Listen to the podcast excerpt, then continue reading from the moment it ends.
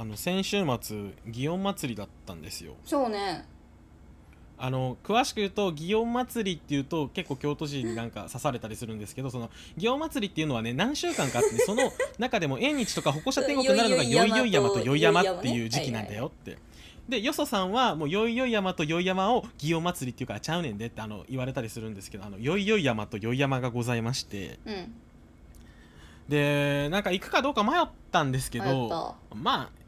ええかなと思ってあの ちょっとコロナの患者もやばいし京都多分1週間後やばいんちゃうかなと思ってるんですけど。ツイッター見たけどすごい人数やったからちょっと いやこれは暑いし息しできへんなと思ってちょっとやめた。そうそうそうそうそうただそのよいよい山金曜日が毎週月水金とジム行ってる時期あって、うんうんでその通ってるジムがねちょうど歩行者天国とか歩行が立ってるあたりはいはいはいの近くやって、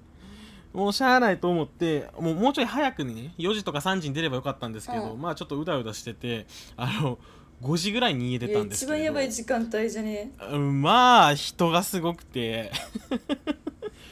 でまあでもあのちょっと歩いたらジム着くしあのジムの中そんな人多いわけじゃないやろしええわって思ってジム着いて運動してたんですけれど、う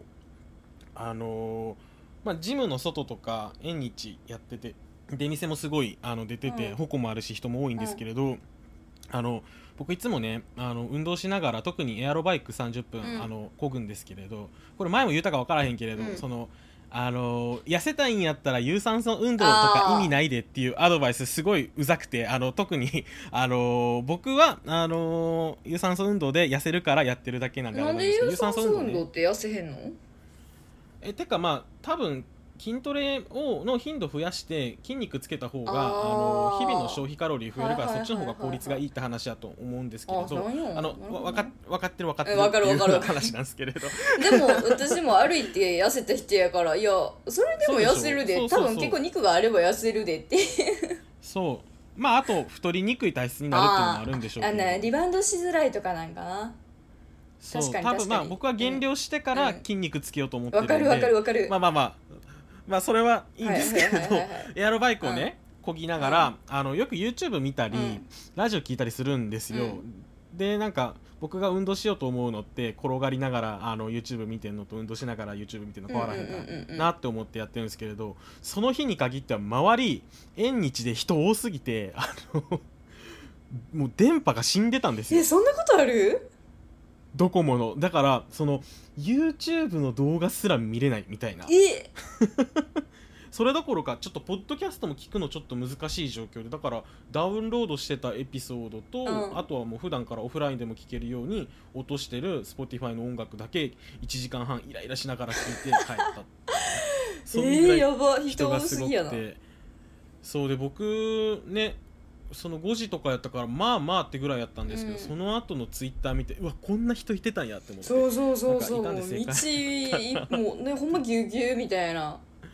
ねあんなんいや京都の道って分かりやすいと思うけれど、うん。あの状況やと人となんかね待ち合わせとかむずいやろなって思った。無理やと思う。っていうかもうマジで、ね。ないもん人と人との間のスペースが見た感じ。そうそうそうあそうんそうそう。な多かったっけ？と思って。ね なんか京都の道ってただでさえその大通り以外は一方通行とか多いじゃないですか。うんうんうんうんでも歩行者は自由に歩けるんですけど、その祇園はよいよい山とかよい山の時期はねあの歩行があの立ってて出店もたくさん出てるから人も通り抜け禁止のゾーンが出てきたりするんですよ、ほんまに腹立つなと思ってあれよな。なんかこっちあそこ抜けたらいけんのに こっちダメですよみたいなやつあるよね。そう。なんか3年前に行った時一番腹立ったのがその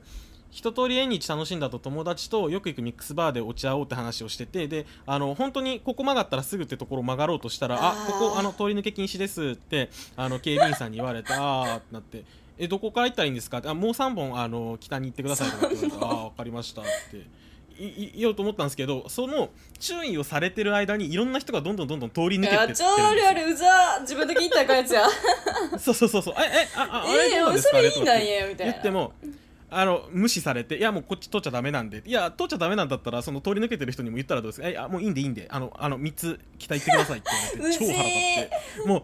そんなん、そんなんしゃあないやんやって思ってもうすごいイライラしたことを思い出しました、ね、そういうよいよい山でした。もう家であの静かに映画見てました。いいね。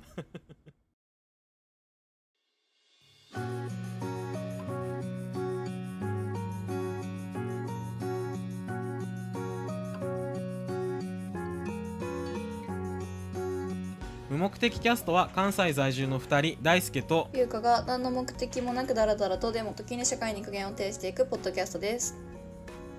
また番組での発言はあくまで一個人の意見です。なおかつ某セレクトショップや某カフェとは何の関係もない番組です。はいもう冒頭から京都の悪口から始まったんですけど僕ねあのすごい好きなんですよ京都。そうね。あのただまああのあまりねどっぷりも良くないなと思うあの NHK だってそうじゃないですか。右寄りの人からも叩かれて左寄りの人からも叩かれるからあの NHK って中立だなって僕思うんで。なのでまああの京都の好きなところも嫌いなところもちゃんと発信していこうとはい思っております。そんなのはいいんですけれど、えー、と今回はですね珍しいんですけど、あのー結構ねポッドキャストってコンテンツ他のコンテンツ漫画とかアニメとか映画の話してる番組結構多いんですけれど僕ら全然やってこなかったじゃないですかね多分これ。あの言うたらその配給のあの登場人物の関西弁がやばいって話したくらいあれ実は実はちょっと前に見てうわこれかって思いながら見てた。なんちゅう関西弁やと思って、そのその程度あ稲荷崎ね。稲荷崎やのにあの兵庫の高校みたいな話をしたんですけれど、うんうん。あの今回はちょっと珍しく映画の話をしたいなと思いましてあの去年のね春先公開で結構いろんな番組も紹介しててこのタイミングって思うかもしれないですけど、花束みたいな恋をしたというちょっと映画のお話がしたいなと思います。はい。で、えっとまあ、今回はあらすじをまず、あのー紹介してその後僕らネタバレありで感想を言おうと思います、なので、まああのーこの後あらすじ読んだ後そのまま感想言うんですけれど、まああのあらすじだけ聞いてそのままもう、あの配信聞きたい人は聞いてもらってでその映画見てからあの配信聞きたいって方はあの概要欄に後半別の話するんで後半何分からですっていうのを書いとくんでもうあのあらすじだけ聞いてそこに飛んでもらってもいいかなと思います。ただ、まあ、結構あのネタバレしてる状態で見ても全然大丈夫な映画だと思っててなんかあの大どんでん返しとかないし、うんうんうん。言うたら最初に結末が分かった状態で過去に戻ってみるみたいな感じじゃないですか、ね、みんなもみんなも結構分かってて見るみたいな感じね。そうそうそう。こうなるっていうのも分かってる状態でなんでそうなったかっていうのを見ながら自分の胸がしんどくなるタイプの映画なんで、まあ、あのそのままあの見てもらって聞いてもらってもいいですしあとはなんか、あのー映画見な今まああのこのエピソード全部聞きたいって方にはなんかダイジェスト動画みたいなのを YouTube で見かけたのでそれ見てから聞いてもらったらもうほぼほぼ7割ぐらいあの物語の本筋が分かった状態であの聞けると思うのでそれでもいいかなと思います。はいじゃああらすじを見たいと思います。ます、えー花束みたいな恋をした2021年公開です。1月29日ですね公開日が、えー東京京王線の明大前で終電を逃したことから偶然出会った大学生の山根麦過去須田将暉と八谷絹過去有村架純え好きな音楽や映画がほとんど同じであっという間に恋に落ちた麦と絹は大学を卒業してフリーターをしながら同棲を始める。拾った猫に2人で名前をつけて渋谷パルコが閉店してもスマスマが最終回を迎えても日々の現状維持を目標に2人は就職活動を続けるが点々点といったまあお話なんですけれど、なんかすごい短いな。短いな。本当にそれ それですよね。まあでもまあまあまあまあ。それが全部ですよね、ね。でまああのーここから先ちょっとネタバレありで感想を言いたいんですけれどまあなんか映画の構成としても別れた状態から始まるじゃないですか。そうね一番最初がねでもう本当にあのさっき言った通りなんですけれどこのラブラブな2人がどういう風に別れていくのかっていうのをもうなんかあの見てる人あの 腹渡がしんどい状態になりながら見ていくみたいな映画だったと思うんですけれど、どうでした？優香さんなんか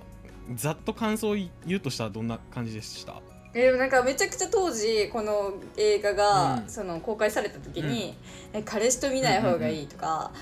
ね、そのパートナーと見ない方がいいみたいななんかそういうのを見かけたんやけど、割とその通りなんかなって思って、うんうんがうんうん。うんうん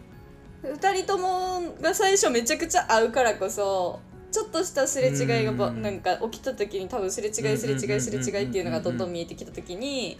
うん。どうするか片や多分、うん。なんていうの、まあ、別れる方向を考えるのかうん片やうまく頑張ろうとするのかみたいなところが、うんうんうん。多分どっちもあると思うねんけどうん。多分どっちも見えんねやこの映画の中って垣間なんとなくそうね。それをうん確かにその別れようかなって一瞬でも考えたことのあるパートナーが2人で見に行ったら別れちゃうのかなって思ったりもした確かに。確かになんか関係性が揺るぎなくないカップルが2人で見たら別れるやろなこれ見て。って思っちゃった。うんうんうんうんうんなんか俺が持った感想はなんかそうね。まあなんか一番には身に覚えがありすぎることがこう何回か起こってってひひたすらしんどいなっていうのがあったのとあと結構みんなあの私麦くん派かも私絹ちゃん派かもって分かれてる人もいたけれど俺はなんか結構絹ちゃんな部分も麦くんな部分もどっちも自分の中にあるな。私もそっちやね。だから。どっねちもある。ここはきぬねちゃんめっちゃわかる、ここは麦くんめっちゃわかるみたいな。うんうんうんうんうんまあでも終始胃がキリキリしてたっていうのは。間違いないまあ身に覚えありりの人は多いのかもね。うん多いと思う、で今回はあのいつも僕らあの恋愛の話でもジェンダーの話って結構なると思うん。ですけれど、あの今回はもうそのジェンダーの話はもう取っ払おうかなと思います。もう普段あの、うん。からジェンダーの話してるし、うん。どちらかというとあの恋愛の話をしたないんかでもこの映画と見ててジェンダーってなんか感じひんかったな、あ本当？なんかね、うん。ちょっといろん簡単な感想を見てたら、結局ちょこっと話すといろんな感想を見てたら結局その男が頑張って稼いであの生活の土台を作らなきゃいけないっていう固定観念を麦君がお父さんから知らないうちに植え付けられてたんじゃないかとかまあ、あの育ちのいい絹ちゃんの広告代理店で働いてる両親がプレッシャーかけた時にそうそうそう。やっぱりそういう麦君のそういう部分が刺激されてたよねとかっていう風なところはやっぱあったよねってなんかでもその2人そもそもがあんまりない気がしたなんて言ったらいいんかな。うん。なんか麦君が頑張ってるのうん。を私は割と男やからっていうよりかは現実を見なあかんねんやっていうのをうんうんうんうんうん。っていう風に見てたから。うん、なんか俺もそう思ってて、うん。あれなんかジェンダージェンダーの部分もあるけれどそれ以前にすごい2人のパートナーシップの話やなってすごくうんうんうんうん思ったかな。うん。その2人を見てて一番思ったのが始まりが100点の恋愛ってもう減点するしかないよねって言いながら言ったよね。そうそうてそうそう。ありえへんぐらいは多分これはちょっと誇張して書くんやろうけどもうでも多分ありえるんやろうな、何かこう食べるもん好きなもの趣味が全部似てたからこうんそうん。めっちゃ気があって楽しくて夜まで話し込んじゃって毎回終電間際まで話し込んでしまって朝まで過ごしてみたいな、ねえもうそっから悪いとこ見た時ってあれ？っていうね。のしか出てこんよね多分。あんな始まり方したら100点からもう加点なんて想像できひんなないよって思ってて、ね。しかもまあなんか言うたら反同性から同性になったからで、まあ、同性し始めてそういう一面があったんだっていうのもなかなかあの映画の中ではなかったと思あそううんですよね。なかったよね。うん。そのまあ結局同棲し始めてから分かる部分って限定のところの方が多いかと思うんですけれど、うんうんうんまあ加点の要素もあったかもしれへんけどそれも反同棲してたからやっぱ100点は100点のままでね。えそうだから見ててどんどんどんどんお互いがお互いに対してつけてるスコアがあの減点されてって60点過ぎたあたりから険悪なムードが、まあ、映画の中でいうと1時間過ぎたあたりとか、うん。うんなんかしんどかったなーってすごい思ったなでうーん、まあ、違いが途中からどんどん出てきたじゃないですか、はいまあはいはい。はい特にその将来についてですよね、うんうんうんうん。理想と現実、うん。どっちをあの求めていくのかっていうのを、でそれがもう同棲してから分かった部分やから余計にそれって同棲する前よりも分かりやすくあの減点対象が自分の目に見えちゃうわけじゃないですか。うんうん。あれはしんどいなって思ったなーゆかさん一番一番じゃなくてもいいですけどしんどかったなってシーンどこがあります？えー、なんかし私もあの新卒の仕事辞めて院行ったけど、うん。あんまり好きなこと好きなことを仕事にするがあんまりできひんかった人やから、麦ちゃんは結局あ麦ちゃんじゃねえや。きぬちゃん？きぬちゃんは好きなことを仕事にしたいんよね、最終的に。うんうんうんうん。その前、理想だよね。そうそうそうそう。でもそれってほんまにたまたまの出来事やん、ああいうのってやっぱりうん。なんかうん。つてつてがあろうが就職できるとは限らへんし好きなところに。そうね。でたまたまでもうまくいなんかめっちゃくちゃ就活してたわけじゃないやんきぬちゃん、うんうん。でたまたまタイミング的に多分そういう業界のお仕事に入れた。で麦くん片や麦くんはあのなんていうの？自分の好きなことを仕事にしようとしてたけどちょっとうまくいかんくてじゃあえやっぱお金必要やなって感じたんやろうな、うん。えででも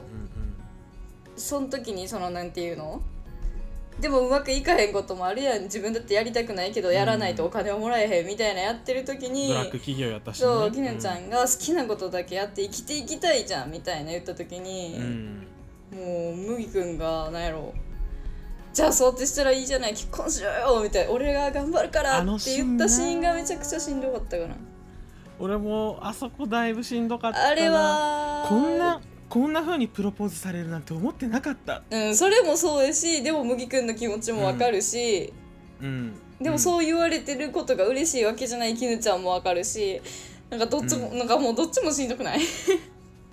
なんか僕でもあのシーンでうん。一番しんどかったのって、あのその後のシーンやったなって思ってあなかったことにしうわって、うん。そう。うわって喧嘩した30秒後にはなかったことにしてお互いあの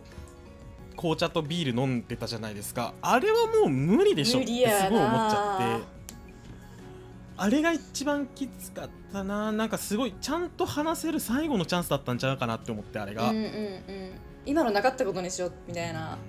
そうそうそうそうそう。あもう無理だよそれなかったことにするとってすごく思ったな。なんかやっぱ結構話し合いしたいタイプやかわかるらわかる。でもやっぱり、まあ、今の人とは結構話し合いすることも多いけれど、うん。やっぱりもう無理やなってなった時にあのもうあの話し合いやめてなんかあのさっきまでやってた喧嘩なかったことにしてなんかあの話変えてまた時間が過ぎてってみたいなことって俺もやっぱ経験あったんで、うんうんうん。なんかその時のことを思い出してすごくチクチクしちゃったな。確かにあの二人はほんまになんか分からへんその書かれてないだけの部分もあると思うけどあんま話し合いって感じじゃないよね、うんなんかもそうお互いがお互い心の中でなんか思ってることをでもこれを相手に言ったら、多分良くないんだろうなって分かって、なんか怒ることもせんけどお互いがだからどんどんどんどんこう呆れてる感じ、めっちゃ呆れてるとかじゃないけどちょっとずつこう飲み込んでる感じがしんどかった、うんやなんかそれで言うと多分好きなカルチャーが一緒だから同じことを考えてるってお互い思った上で付き合ったんだなってすごい思うんですよね。でなんかあのー細井守でしたっけ、が分かんないなんてどうかしてるとかあのーワンオクロックでしたっけ？ワンオクロックもまあ見れますとか、うん。他のカルチャーを2人で嘲笑してる部分があったじゃないですか、うんうんうん。でこれってあの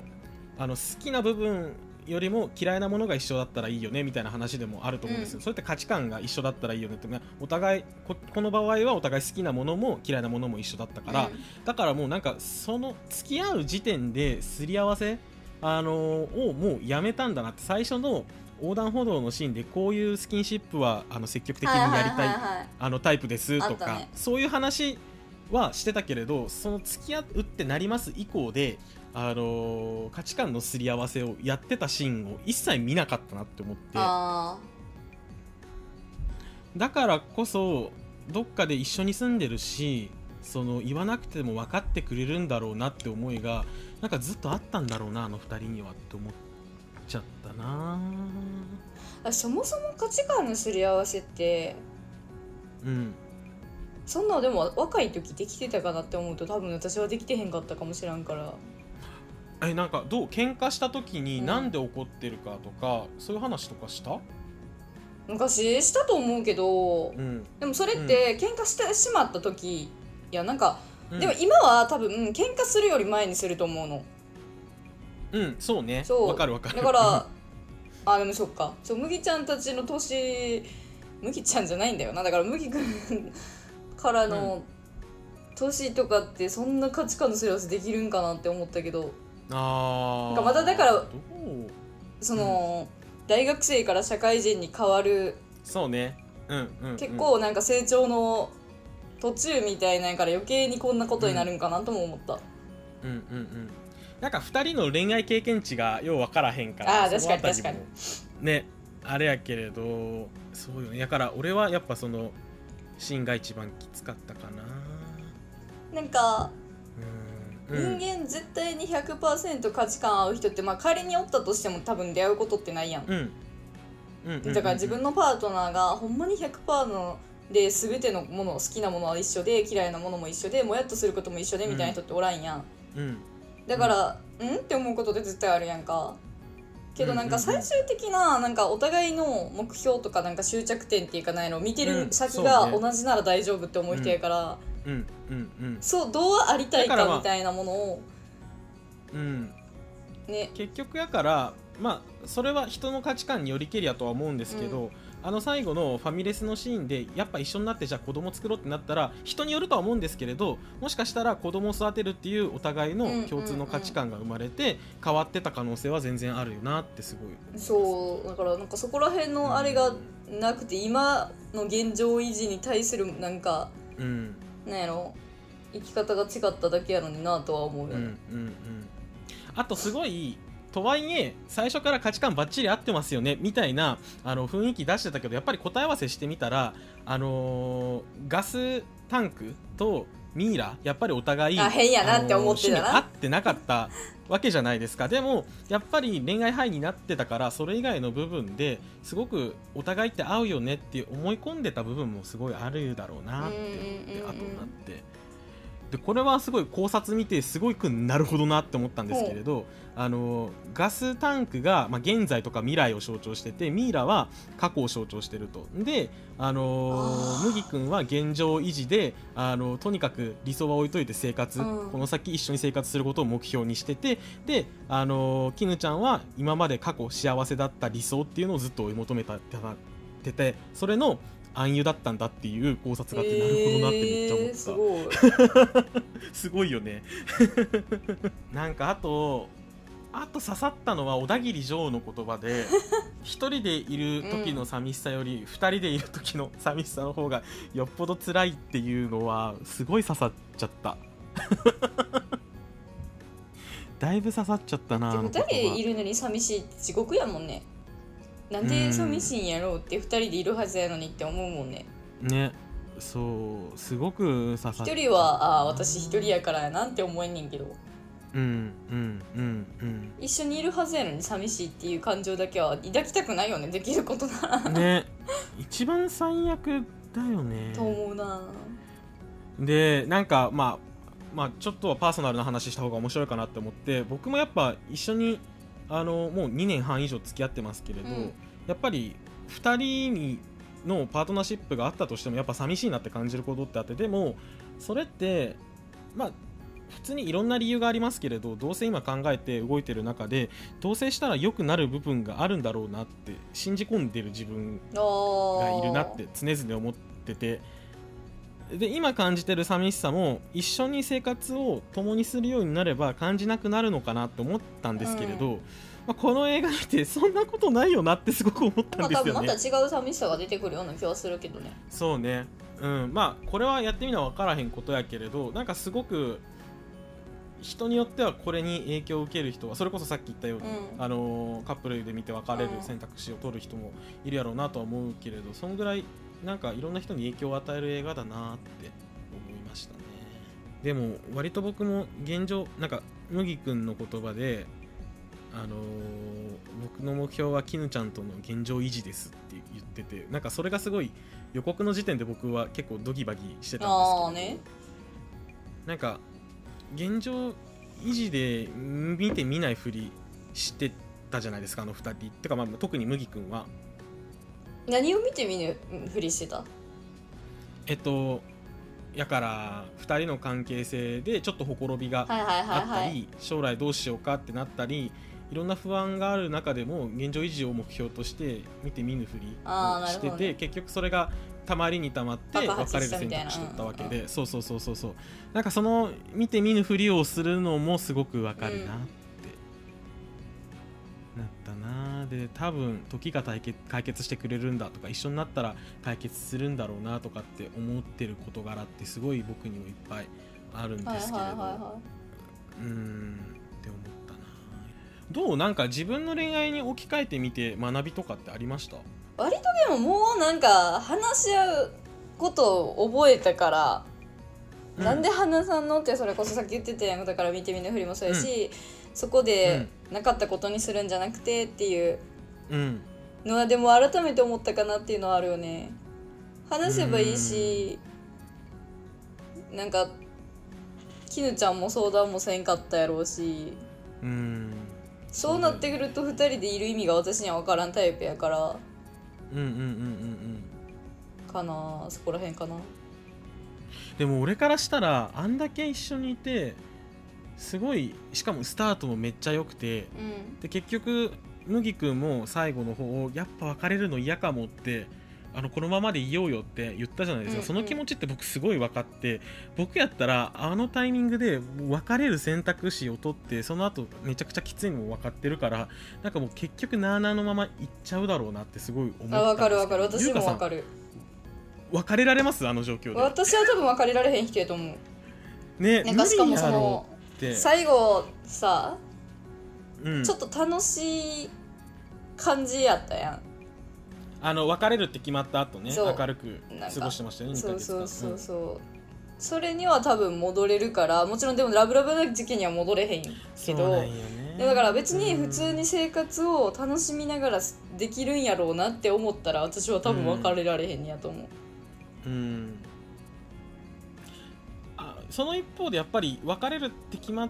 てからああいう明るい生活ができちゃうの俺はちょっと想像自分がまだ別れるって経験ないけれどできるなって思っちゃって。はいはいはいはいなんか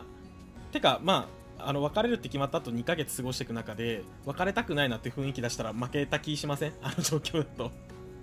私あんまもう負けたとか多分ないわそうなったら。もう自分にとって必要か必要じゃないかになっちゃう気がするでもなんかそれを一通り考えた上で別れるって決めたわけじゃないですか。えー、難しいな。なんか、まあ、勝ち負けって表現があれですけれどもうそれ分かった状態でまたそういう感情を相手に分かるように出しちゃうとまたなあなあになっちゃいそうでこの別れる別れへんの議論を一から始めなあかんわけじゃないですか、うんうんうん。なんかそれも嫌やしえでもそこまでやったらだから多分意思ちゃんと持ってるやん。私はだから多分別れるって思ったけどいちゃんと最後まで持ててへん意思とかないと思う。ああなるほどね。はいはいはいはいはい。別れるって決まってやっと付き合い始めた頃みたいな笑顔があの2人の間に生まれてたのがすごくすごく切ないな思ったし結局笑顔で過ごしてたけれどあのふと街中で出会った瞬間はああいう気まずい感じになっちゃうわけじゃないですか。それってやっぱりちょっと無理してたからだと思うんですよね。あ無理して別れてんなうん、別れた後のあの2ヶ月間の笑顔も、まあ、ちょっとあの頑張ってた笑顔だったんだなってすごい思ってそれも込みで見るとなおあの2ヶ月間がすあの切なかった。しんどいな切なかったなほんと。なんかねネットを見てたら2人は復縁するんじゃないかっていう考察が出てて、へえ。どう思う？俺は絶対ないと思う。私はあると思う。あ本当に、どういうルート？えなんかまあ多分次のあなんか、うん。多分できてはってんお互いにパートナーが、うん、うん、ともやっぱりそんなことになった時とか。ああそっかそっか。ただそこでそれをならんかったらそのないとは思うけど、ななった時とか、絶対ああの知るべきことじゃないけど居心地が向こうの方が良かったなって感じてしまった時じゃない、ああそんぐらい多分長くおったとかそのそもそもの価値観が結構似てるところ。もちろん全部は一緒じゃなかったかうんうんうん。らそうだったけどそれがだからあ、うん。子供やったなってもし思えたんやったらあるかもしれないそれはねそうだよね、うん。結局その2ヶ月とかうん。離れた時間を過ごして、あのこんだけ一緒だなって思ってたけど違うところあったんだなってお互いで分かったわけやしその別れた後の恋愛でなんか話し合いを覚えたり他の意味でもなんか成長した部分はあるかもやし、まあ、復縁したらうまくいかへんことはないやろうなって思うけれどなんかあそこまでやって復縁するところがなんか俺はすごい想像できひんかったな。どうなんやろ？あのファミレスで出会った別れの後カフェか。出会った別れの後なんか LINE とかすんのかな？久しぶり。なんかめっちゃたまたまやったけどどうなんやろびっくりしたわ「わら」とかって送れる？わからんなんかだからお互いがどこまで過去のことにししようと決めたかにもよる気がする。なんかだって最終の別れの時も麦君は結構もうこのまま今結婚したらなんか幸せな家庭作れるよみたいな感じだったやん。うんうんうん。それもだからある意味一つの道ではあったって考えるとなんか麦君はもちろんだからあ見てない見て見ぬふりしてた部分もあるけどうんやっていけるなって思った部分もあるから言ってるわけやん。そういうところはもう毎回喧嘩しちゃえみたいなぐらいの勢いで、うんうんうんうん。ってなったらなんか私的には麦君からのはありそうやなと思ったけどな。絹ちゃんはもしかしたらめっちゃ心に決めてんねやったら分からへんって思う。え絹ちゃんも今しやってる仕事がどんなもんかにもよるなって思って結局なんか理想を追い求めるタイプやったじゃないですはいはいはいはい。か仕事のスタイルとかも。けど現実は違うなってなった時に結局もうなんかやから2人とも現実と理想のちょうどいい中間地点選んで2人でそれぞれがねうん。2人で足して中間地点じゃなくてそれぞれが2人で中間地点見つけて復縁ならすごいありだなと思ったんですけれどあありえんのかなそれってすごい私はありえると思っちゃうな。なるほどね。うーんかんせんでも最初からあんだけ趣味が合うってなって付き合うっていうルートを経験したことがないから僕は。あわかんないーけれど。うーん。ね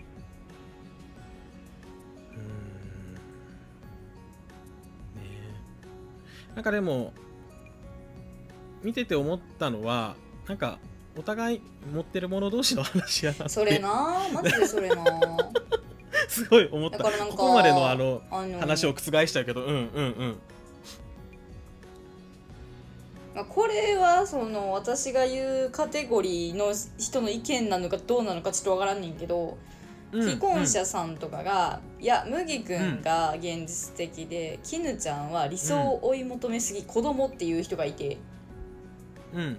それはよく見るよねうんなんかめっちゃ難しいなって思ったけど実質そう絹ちゃんは持ってたやん。うん。理想を追い理想をさめちゃくちゃ追い求めたわけじゃないのに持ってたやん。うん。うん。それは好きなことしてやっていけるやんもうそうなったら。けどそれれがやっぱうまくいかへん人からしたらどうなんやろなってだからそのそんな気持ちにはならへんのちゃうかなって思ったりもするよなとというとなんて言ったらいいんやろ。もうちょっと説明。だから、うんうんうん。麦くんにあんだけ、う私は好きなことだけして生きていきたいって言えるのかどうかっていうのは絹ちゃんがうまくいってたから言えることやから。あだって絹絹ちゃんもじゃあ全部全部を麦くんもめちゃくちゃ就活あかんかったやん。ーうん。え絹ちゃんもじゃあそこで就活ダメやった時って同じこと言えるかって言ったら違う気はするなんて言ったらいいかなそういうことね、あの2人が逆の立場やった時に絹ちゃんが就活うまくいってなかった麦君にもう同棲しちゃうフリーターでいいよって言えてたかどうかとかもうそうやと思ううんうんうんうんうんなんか俺が思った持つ者同士の話やなって思ったのあのポイントは、なんか結局あいつらでもすごいあの結局別れたんですけれどあのなんだろう。えー、っと愛を知ってる者同士の話やなって思ったんですよね。ほななんて言えばいいかな。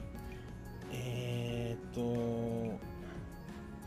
難しいな表現が。えー、っとえー言うたらそのこんな経験すらできない人たちもいるわけじゃないですか、うんうんうんなんか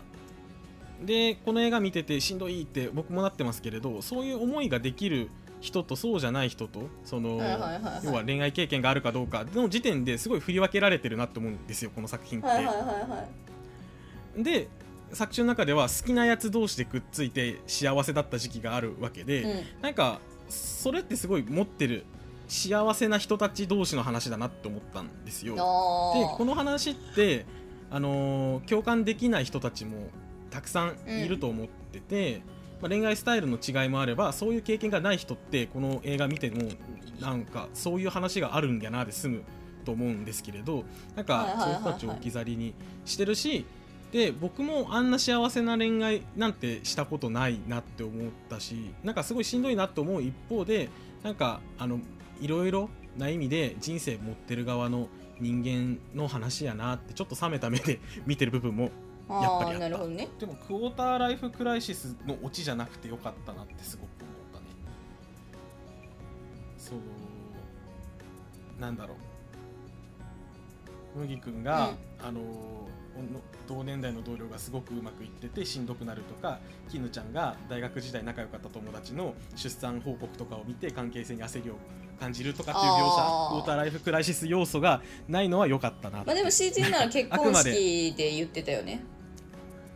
あれはどうなんやろ？それで考えたんかな？関と係性と思うけどな私はそう見ちゃったけどな。なるほどね。あー結婚式って決め手になってたんかな？俺あんま決め手ではないと思うででもも何も考えんことはないと思うしその前に結婚とかって考えたりするっていう話あったやん。あまあでも確かにそう。いう話の後にやっぱ誰か特にその親しいあなんか一緒につるんでた子の一人やってん。うんうんうんうん。からそういう親しい自分と同年代ほぼ多分ほぼ同年代みたいな人との結婚式があった場合自分はその結構長く4年ぐらい付き合ってるとかやったっけあれ。うん。3年か4年か、かみたいなやったら考えんことはないと思うけど。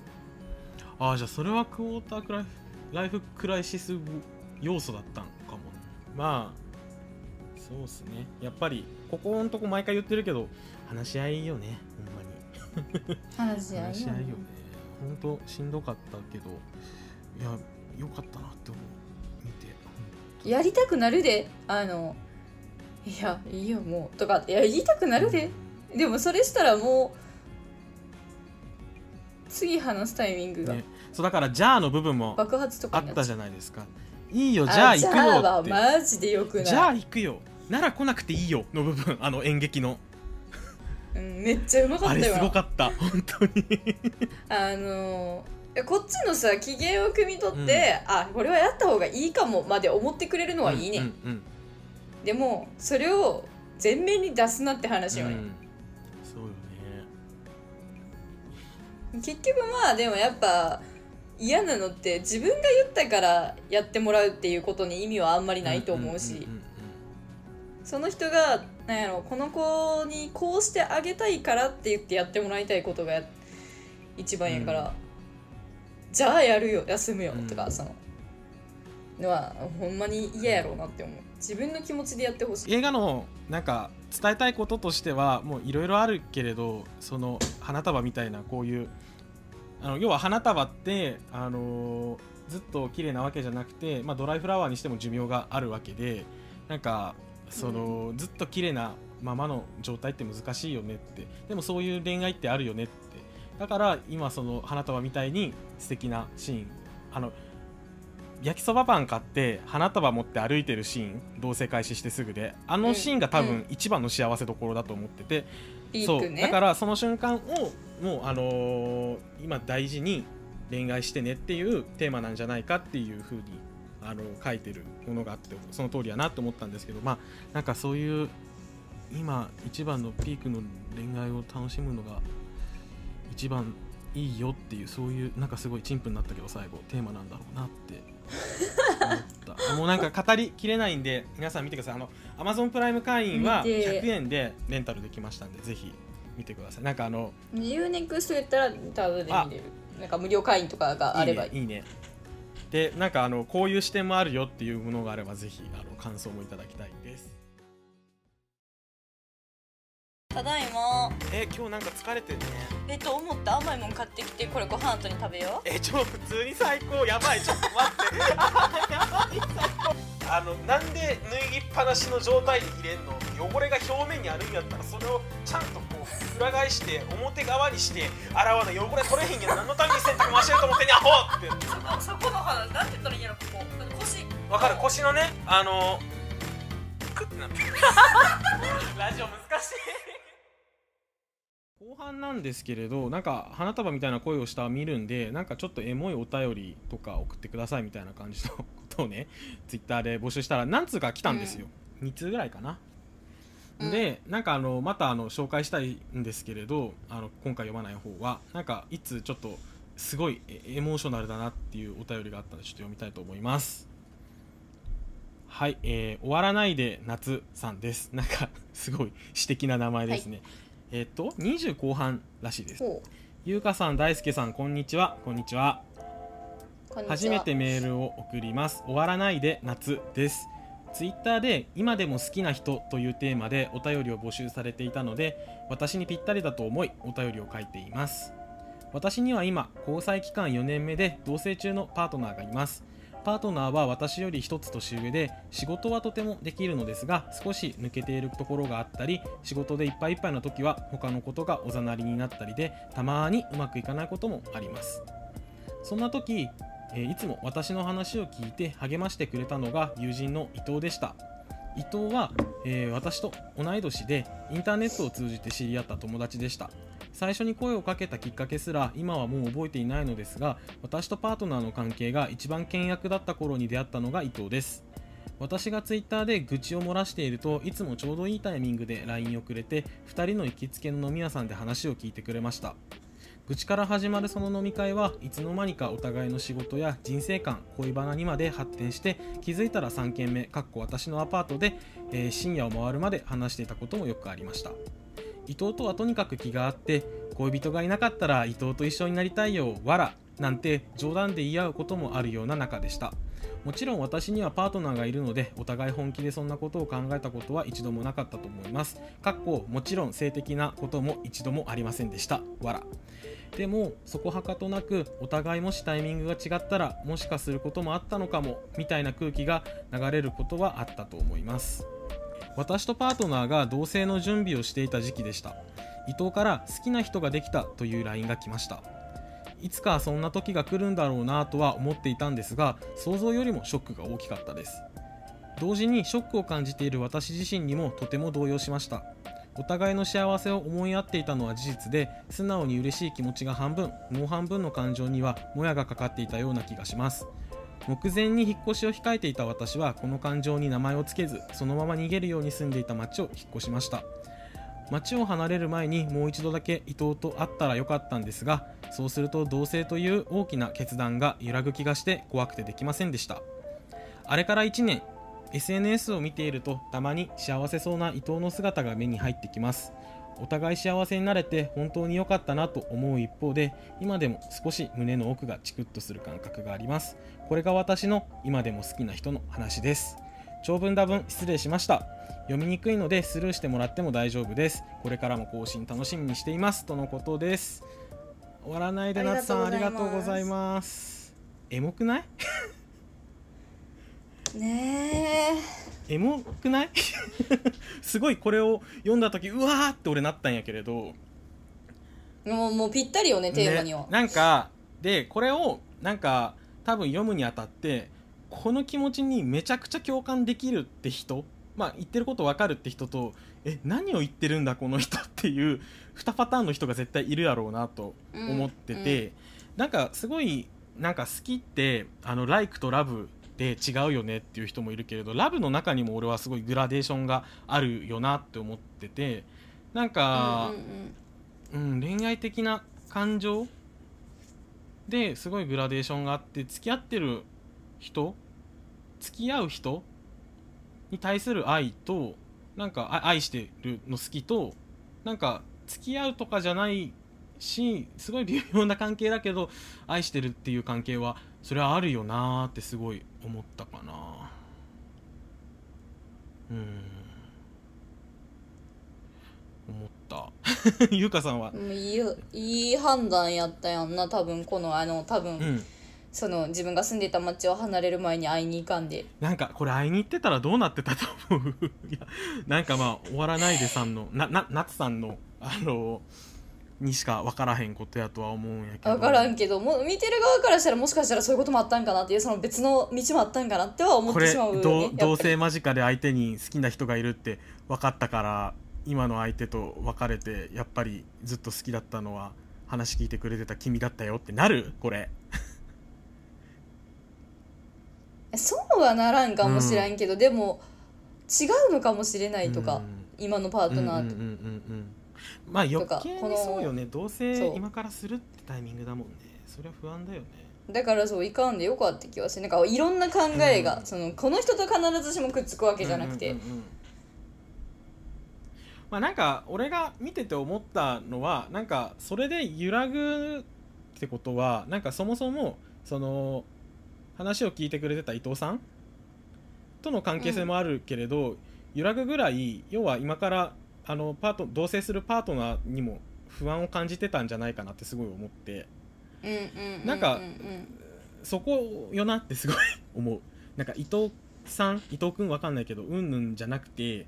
なんかとりあえず今はなんかでも同棲してうまくいってるみたいやからいいと思うけどなんかその不安感をまたここでもそうやけどちゃんとその付き合ってるあまあ取り除いてね。パートナーと解決できたんかなとはすごい思うよね。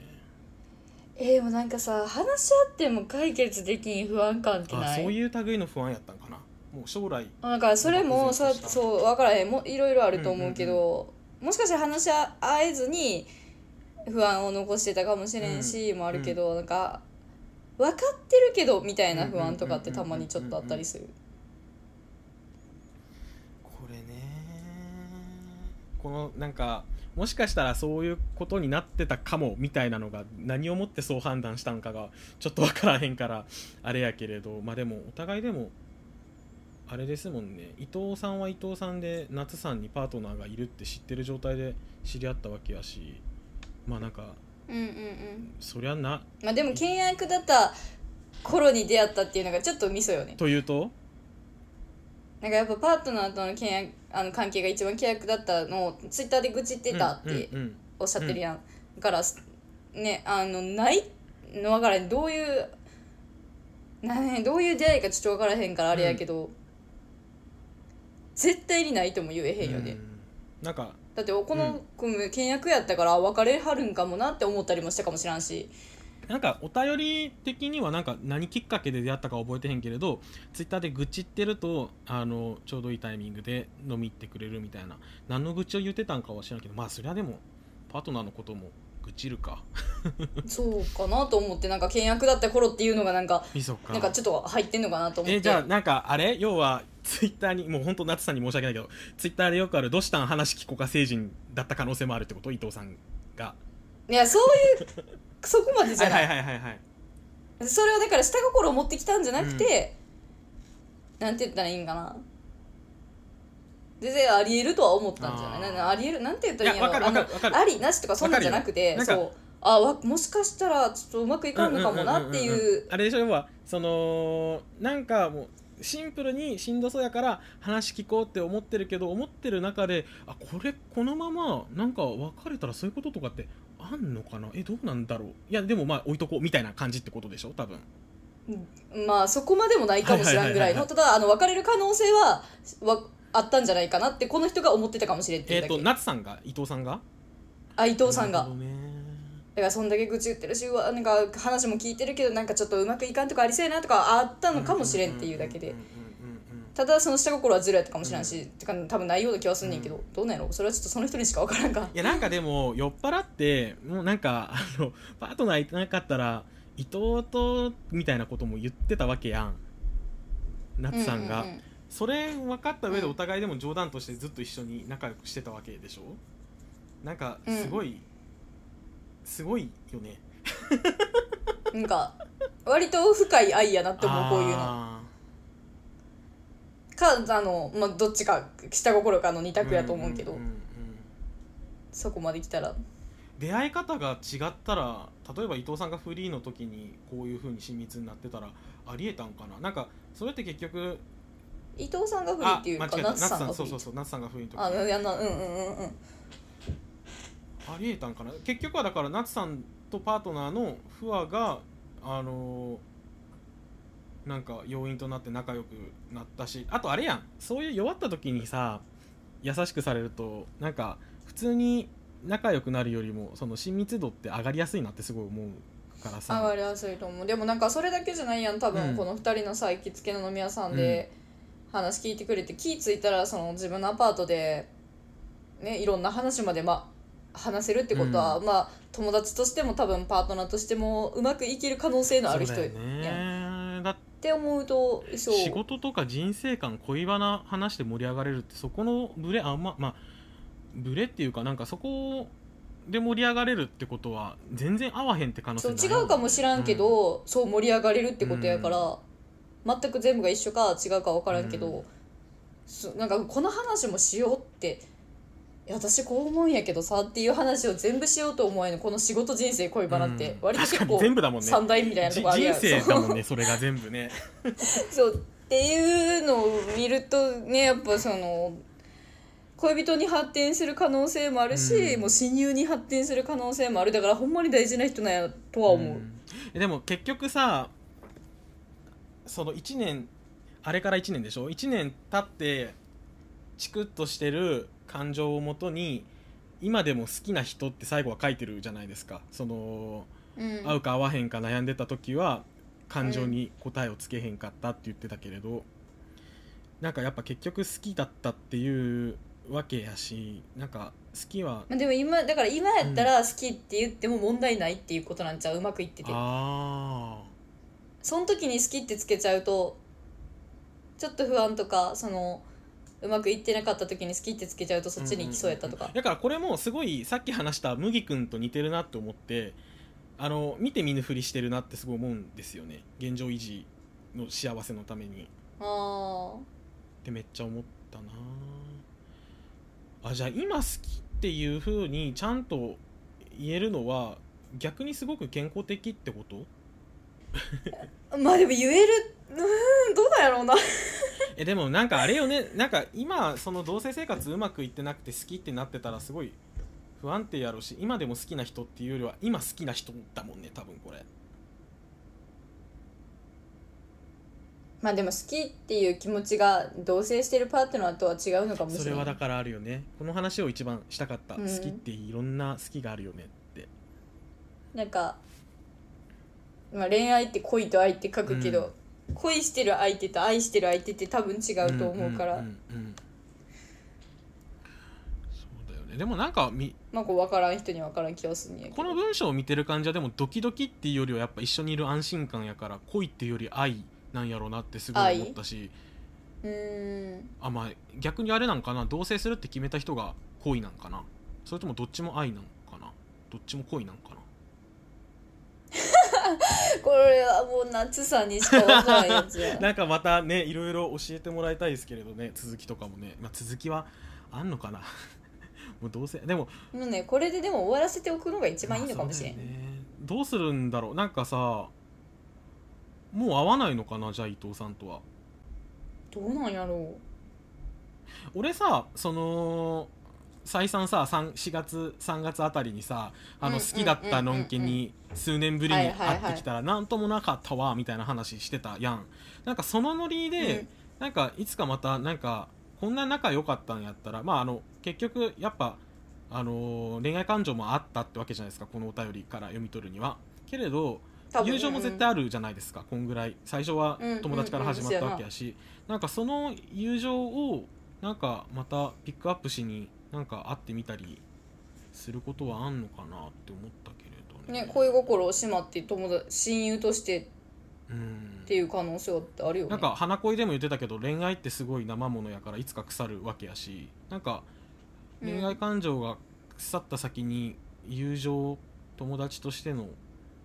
愛情が残ってるんやったらまたなんか一からあその時はこんなことあったよねって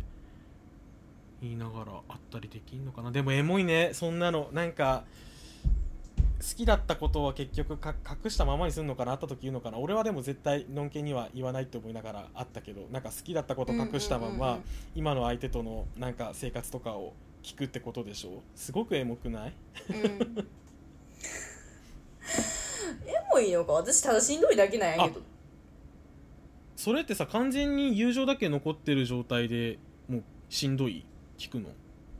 完全に友情だけ残ってたらしんどくないと思う。あー。まあ会う時に。あいやでもどうやろう。結構友達にも嫉妬するからな。まあ、会う時にどうなってるかって会わな分からへんもんね。会ってみて、うんね、それそれこそさいざ会ったら何も思わんみたいなよくあるやん、言ってたようん。自分も、なんかそう会ってみひんで分からんかったみたいなとこもあると思うからそこら辺はちょっと難しいとまあ、思う会ってみてやっぱまだ恋愛感情ちょこっと残ってたってなったらそれはしんどいよね。そう。そうそうそうあとさ伊藤は気づいてると思う？これ。えー、だってさ恋人がいなかったら伊藤と一緒になりたいよ。みたいな冗談を言い合うのは気づいてたと思うねんえー、けどじゃあお互いなんかそういうのありで込みでこんな感じだったってこと、えいやー、もうちょっと伊藤さんからもお便り欲しいなこれ。マジで。伊藤さんもモキャス聞いてない可能性大えー、パートナーいなけりゃ恋人がいなかったら伊藤と一緒になりたいななんて冗談で。まあでも多分人生ね恋はタイミングやから。うん。冗談で言い合うような言い合うようなこともあるってことはあっちからもあったってことよね多分。いやと思うな。性的なことはなかったって言ってるもんね一度もね。うん、そこはかとなくお互いお互いもしタイミングが違ったらなんて空気が流れることはあったと思いますっていうのは多分ねそんな勘違いなかなかせんと思うから多分流れてたんやと思うで。んそれでもそういうことにならへんかったってすごいなんか大人な感じするよね。大人というかなんか、ああ確かに、ね。あのちゃんと理性が勝ってるというか。てかまあその理性が勝ってるっていうのもそうやけど多分そのあれでしょ？付き合ってる相手との将来のこともあるしなんか安定に向かっていくわけやないですか結局。その同棲するってなって、なんかそこも込みでなんやなーって思うとすごくエモーショナルやなーって。宇多田ヒカルのねすごい好きな曲に「タイムっていう曲があって、うん。でえまあなんかあのーもうその局面通りに受け取るとなんかあのーすごい仲のいい友達がいると。で、もう友達にも家族にも恋人にも相談できないこともあなたにはすごい相談できたとで、あのー大切な人に振られた、あのーあなたの話を聞けるのも私の特権だったねって。でただちょっとキスとかもうちょっと先も行ったことあるけれどでもこの友情すごい素敵だよねみたいなあの感じで、あのー曲が進んでいくんですけれどなんかさ最終的にはそういう関係性を失ってからなんか大切だったってことに気づいたなとか、あのー今となっては時を戻す呪文をかけたいなみたいな。なんかすごいか重なるなって思うの。これにね。こういう状況に。はい。そうそうそうそうそう。なんか付き合うってことはなかったしお互いすごい友達ででもなんか友達以上な雰囲気も流れててで気づいたらもう後戻りできないことになってたよねって。そのその友達とそれ以上の関係になることはなくあのお互い別の道を選んで後戻りできなくなっちゃったねっていう感じの歌？簡単に言うと、はいはいはいはい。なんかすごい すごい似てるなって思う。こういうのもあるんやなっていう、ね、いやなんかでもこれねその元まるのコーナーとは違ってなんかあのそのそういう関係だった人に中指立てるコーナーじゃなくてなんか「うわしんどいね」とか「え エモいね」ってなる感じのお便りのコーナーやと思ってなんかそうやな。中指は立てへんわな、この相手に。それ以上のことはすごくないけれどすごいあるよねこういうこと。あるあると思う。あると思うな、うん。私は。タイミングやもん、タイミング合わへん時は合わへんもんそででも面白いのはじゃあお互いフリーの状態で出会ったとしてもくっついてたかどうかは分かんないよねってすごい思うか分からんと思う。えーエモ。こういう時のそういう感情やったからこそそういう気持ちになそうったみたいな。なんだよね。そう思う。ことは絶対あると思う、ねあじゃあ、えー、わかりました、えー、と解決策ではないんですがあの終わらないで夏さんは宇多田ヒカルの「タイムを聞いてください。はいい やまあ解決するとかうんぬんじゃないしね。なんかおなんか。これはもうだってもうこれで終わってるもん、うん夏さんすごいすっきりしてる感じするもんすっきりっていうかまあ,、うん。あの落ち着いた感じするもんね、なんか今度はその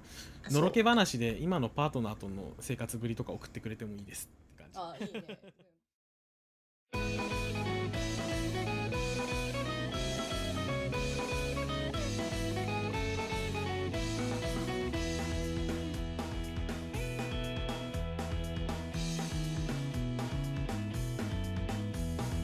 目的キャストでは皆さんからのお便り感想をお待ちしております。メールアドレスは無目的 .cast.gmail.com mumokuteki.cast.gmail.com ツイッターでのご感想は「ハッシュタグムモキャス」をつけてつぶやいていただけると幸いです。また Apple Podcast や Spotify での番組フォローやレビューなども切実にお願いいたします。お願いしますこの番組って最初はね社会文化っていうカテゴリーで配信してて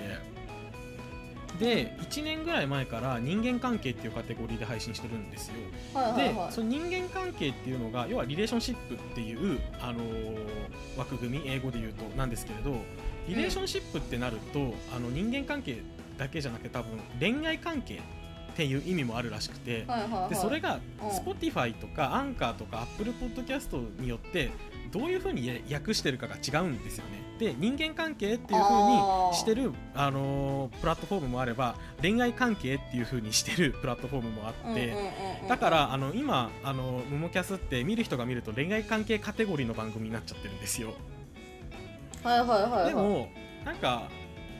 最近結構最近っていうか番組通して結構恋愛の話してるしいいかなってすごい思ってて もういいや。で今回めっちゃ恋愛の話したんですけれどなんか結構楽しいんでもちろんその元彼とかのヤバエピソードも募集したいんですけれど、なんかこういうねあのエモい恋愛話もうエモいねっていうだけなんですけれどちょっと皆さんから